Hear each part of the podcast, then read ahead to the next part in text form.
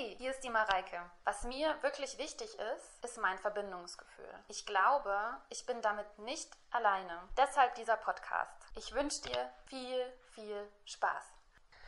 Als ich meinen allerersten Podcast aufgenommen habe, habe ich ja gesagt, ich würde mal beobachten, was meine Angststimme dazu zu sagen hat und würde das auch mal berichten. Deshalb möchte ich jetzt mal ganz gezielt über die Inhalte der Angststimme sprechen. Über was redet unsere Angststimme so? Und ich erzähle was über meine eigene Angststimme, aber auch darüber, was andere Menschen mir über ihre Angststimme erzählt haben. Die Angststimme redet gern über Versäumnis. Als klar wurde, dass ich das mit dem Podcast wirklich durchziehe und da jetzt nicht mehr viel zu machen ist, im Sinne im Sinne davon, mich davon abzuhalten, das zu machen, hat meine Angststimme den Spieß umgedreht und mir vorgenommen, ja, wieso jetzt erst so spät? Wieso warst du nicht schneller? Wieso hast du nicht früher damit angefangen? So viele Menschen fangen schon so viel früher an. Manche Leute wissen schon mit 17, was sie machen wollen. Manche haben schon fünf Karrieren in deinem Alter. Du bist viel zu spät dran. Ich meine, das Fiese an der Angststimme ist ja, sie nimmt sich etwas, was ja schon was mit mir zu tun hat. Es redet jetzt nicht über einen Lebensbereich, wo ich mich gerade gar nicht aufhalte, sondern es nimmt sich ja einen realen Anlass, nämlich dieses Projekt. Und dann dreht es das und wendet das so hin und her, bis es irgendwie gegen mich verwendet werden kann. Die Angststimme vergleicht, wie beim ersten Beispiel schon, ja, andere schaffen das früher, schneller, besser. Andere leben verbundener als du, weil mir ist ja mein Verbindungsgefühl wichtig. Und dann verwendet das die Angststimme gegen mich, so wie alles, was uns wichtig ist. Und der Vergleich nach oben wird gerne von der Angststimme verwendet als Inhalt. Die Angststimme redet gerne übers Versagen. Ich schaffe das nicht, es ist zu schwer, schau dir an, da und da und da hast du es auch nicht geschafft obwohl du motiviert warst am Anfang, du hast es nicht hinbekommen.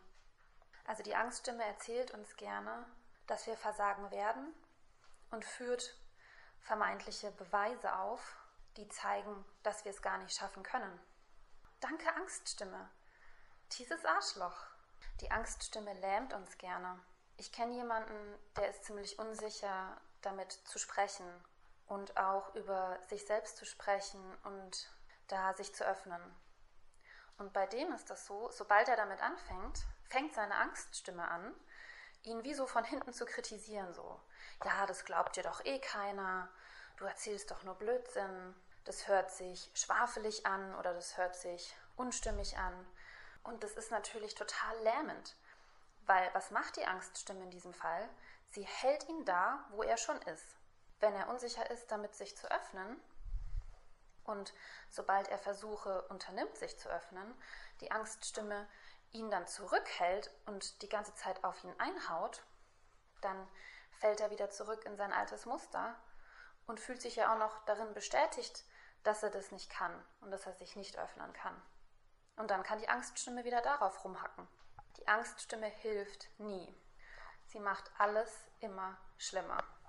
Andersherum bin ich eher ein Typ Frau, die ein bisschen zu viel die Verantwortung übernimmt, auch in der Kommunikation. Und sobald ich das ändern möchte und mich zurückziehen möchte, macht meine Angststimme genau das Gegenteil. Wenn ich dann ruhig bin und mich zurücklehnen will, dann sagt sie, nee, du musst reden, du musst das Wort ergreifen, du musst die Verantwortung übernehmen. Das hat dann bei mir keinen lähmenden Effekt, aber es hält mich genauso in meinem Muster gefangen, aus dem ich eigentlich ausbrechen will.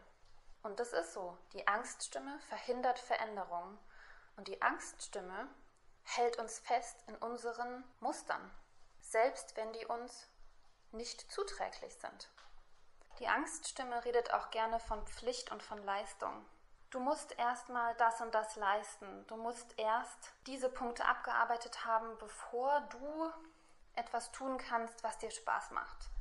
Du musst erst geliefert haben, bevor du das tun kannst, womit du dich verbunden fühlst. Du darfst nicht, solange du nicht. Das sind dann so Sachen, da kommt bei raus, dass man an einem Tag, an dem man frei hat, vielleicht an einem Samstag oder einem Sonntag, man den ganzen Tag damit beschäftigt ist, zu putzen, Sachen zu erledigen, noch Bankgeschichten zu klären und es fühlt sich die ganze Zeit an wie ein Krampf und es wird einem halt die Karotte vor die Nase gehalten. Am Abend darfst du dich dann hinsetzen und deine Serie anschauen und ein bisschen auf dem Handy daddeln oder darfst dann am Abend Schokolade essen.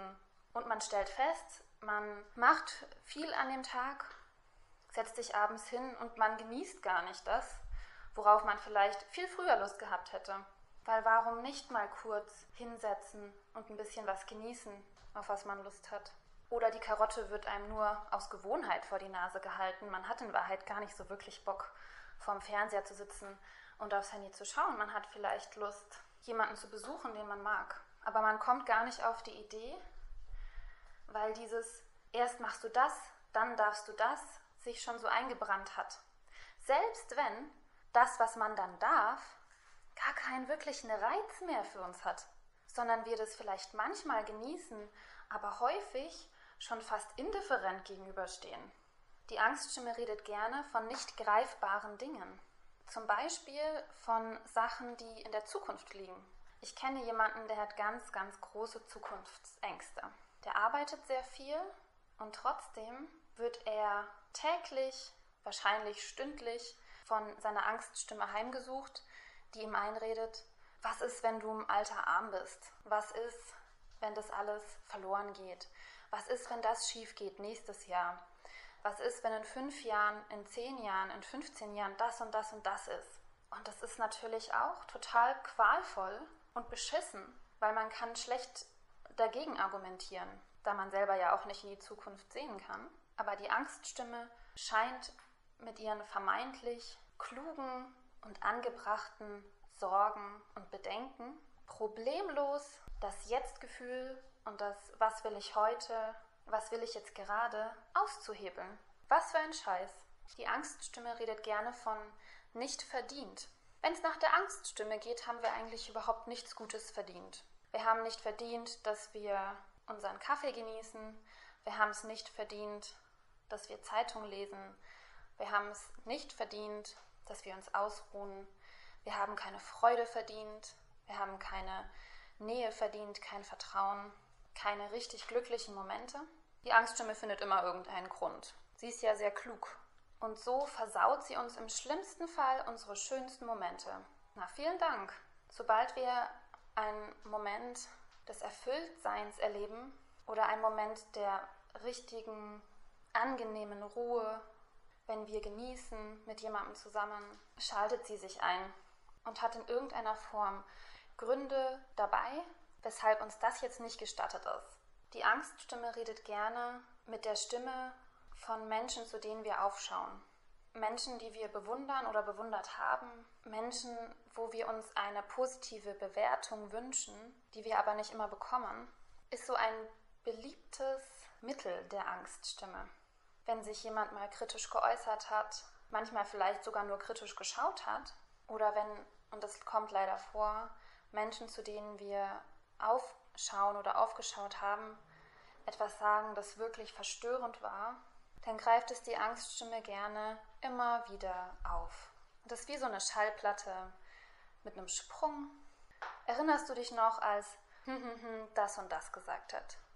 Gerne in Momenten, wo wir eh schon ein bisschen angeschlagen sind, wo wir vielleicht Selbstzweifel haben. Da kommt dann sowas noch mit dazu. Die Angststimme bedient sich allen Dingen, die uns wichtig sind. Allem. Die macht von nichts halt, vor gar nichts. Sie hat keinen Respekt vor gar nichts. Sie nimmt sich Familie, Karriere, Kinder, Eltern, Freunde, Partner, Job, Leidenschaft, Hobbys, Selbstverwirklichung, Spiritualität, Gesundheit, Körper, persönliche Entfaltung, künstlerische Begabungen, Kreativität, alles, alles, alles so schön es ist, wenn man etwas Neues findet, was einem wichtig ist und was man toll findet und gut. Es ist davon auszugehen, dass die Angststimme sich das zunutze macht und da auch Versuche unternimmt, es gegen uns zu verwenden. Was nicht heißt, dass die Sache schlecht ist. Ganz im Gegenteil. Das sind unsere Ressourcen und das ist unsere Verbindung. Und das ist das, was uns stärkt und unser Einigkeitsgefühl. Die Angststimme verallgemeinert gerne. Es geht uns mal einen Tag nicht so gut, es geht uns immer schlecht.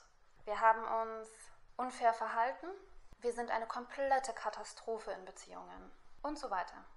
Da gibt es keine Graustufen, da gibt es auch kein Schwarz und Weiß, denn für die Angststimme gibt es nur Schwarz. Die Angststimme verlangt was von uns. Und sie verlangt Sachen von uns, die wir eigentlich gar nicht tun wollen. Sie verlangt von uns, über Themen, über die wir nicht mehr nachdenken wollen, immer wieder nachzudenken. Das ist dieses Karussell im Kopf, dieses Gedankenkarussell. Sie verlangt von uns, Dinge zu erledigen, die wir jetzt gerade nicht erledigen müssen und auch nicht wollen. Ein Beispiel. Wer meine Podcasts angehört hat, weiß vielleicht, dass ich zwei kleine Kinder habe und die sind daheim. Also das heißt, die sind nicht in Betreuung, die sind dreieinhalb und anderthalb. Und die Angststimme hackt dann allen Ernstes auf mir rum, wieso ich denn jetzt gerade nicht arbeiten gehe. Aha, interessant. Also meine Kinder sind daheim. Das heißt, es ist ein 24-Stunden-Job, weil auch in der Nacht mein Engagement nötig ist. Ich habe Unterstützung.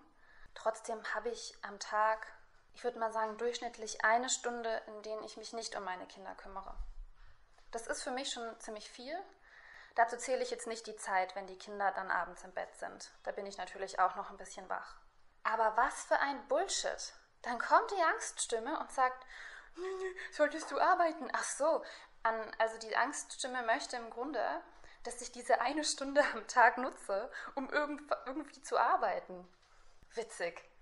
Und ich kann euch garantieren, wenn meine Kinder in Betreuung sind, wenn irgendwann beide in Kita bzw. Kindergarten sind und ich dann vielleicht noch nicht sofort arbeite, sondern trotzdem erst noch daheim bin, dann wird die Stimme wahrscheinlich sehr viel lauter werden nochmal. Dann wird es ständig nur sein, arbeiten, arbeiten, arbeiten. und dann, und das Witzige ist dann aber, wenn ich dann arbeiten werde, dann wird die Angststimme immer noch nicht ihre Fresse halten, weil sie wird mir dann vorhalten, aha, jetzt arbeitest du hier und wo sind deine Kinder? Ach so, die sind in Betreuung. Du solltest mehr tun als Mutter. Und das heißt, im Grunde ist jede Entscheidung irrelevant für die Angststimme. Und auch wenn keine Entscheidung getroffen wird, kann sich die Angststimme daran festhalten. Es spielt keine Rolle. Es ist nie gut genug für diese Stimme. Und wenn alles, alles, alles, alles stimmt, dann wird sie sagen, es stimmt alles, das kann nicht sein, es muss die nächste Katastrophe ins Haus stehen. Also, ja, so ist es. Und warum erzähle ich euch das? Ich habe gemerkt, dass wenn Menschen mir von den Inhalten ihrer Angststimme erzählen, finde ich es so viel leichter, das aufzudecken wenn ich das höre, was Menschen zu sich selbst sagen, dann ist es für mich viel einfacher zu sagen, mein Gott, was für ein Bullshit. Und das glaubst du? Im Gegensatz dazu, wie ich meiner eigenen Angststimme unter Umständen begegne. Und ich habe es als durchaus befriedigend empfunden, wenn Menschen mir von ihrer Angststimme erzählt haben und die Inhalte haben den meinen geähnelt oder waren vielleicht sogar komplett gleich. Und im selben Moment war das für mich sonnenklar, dass das Schwachsinn ist bei dem anderen Menschen. Aber so ist es mir dann auch leichter gefallen, mich davon bei mir selbst zu distanzieren, weil ich glaube, andere Menschen nehmen das bei mir genauso wahr. Die verstehen nicht, was für ein Blödsinn ich mir selber erzähle. Und das ist meine Hoffnung dabei, dass dadurch dass ich das teile und ihr vielleicht auch eures teilt, dass man die Kraft und dass man den Einfluss dieser Angststimme verringert, weil es so offensichtlich ist, dass es nicht stimmt, dass es so klar auf der Hand liegt, dass die Angststimme lügt, manipuliert und fertig macht und kritisiert und verdreht und überhaupt nicht hilft und dass man ihr nicht zuhören muss. Und zum Schluss möchte ich nochmal sagen, was ich als einzige wirksame Methode erlebe, um diesen geistigen Raum anders zu füllen, wenn er durch die Angststimme gefüllt ist, nämlich den Raum anders zu füllen mit meiner wahren eigenen Verbindungsstimme, mit der ich auch zu euch und zu dir spreche und mit der ich auch mit mir selber rede und mit meinen Freunden. Und das ist die Stimme, die ich brauche. Und ich glaube, jede einzelne Verbindungsstimme von jedem Einzelnen ist genau die Stimme, die er oder sie braucht und die wir alle brauchen. Weil wenn wir so miteinander reden, wächst die Kraft unserer Stimme und wir erkennen uns wieder und wir fühlen uns mehr verbunden. Also hab keine Angst, deine Angststimme zu formulieren und vielleicht auch sie zu teilen und dann den Raum mit deiner Stimme zu füllen, mit der du dich verbunden fühlst. Zum Schluss hoffe ich, dass es dir und euch gefallen hat und bis zum nächsten Mal.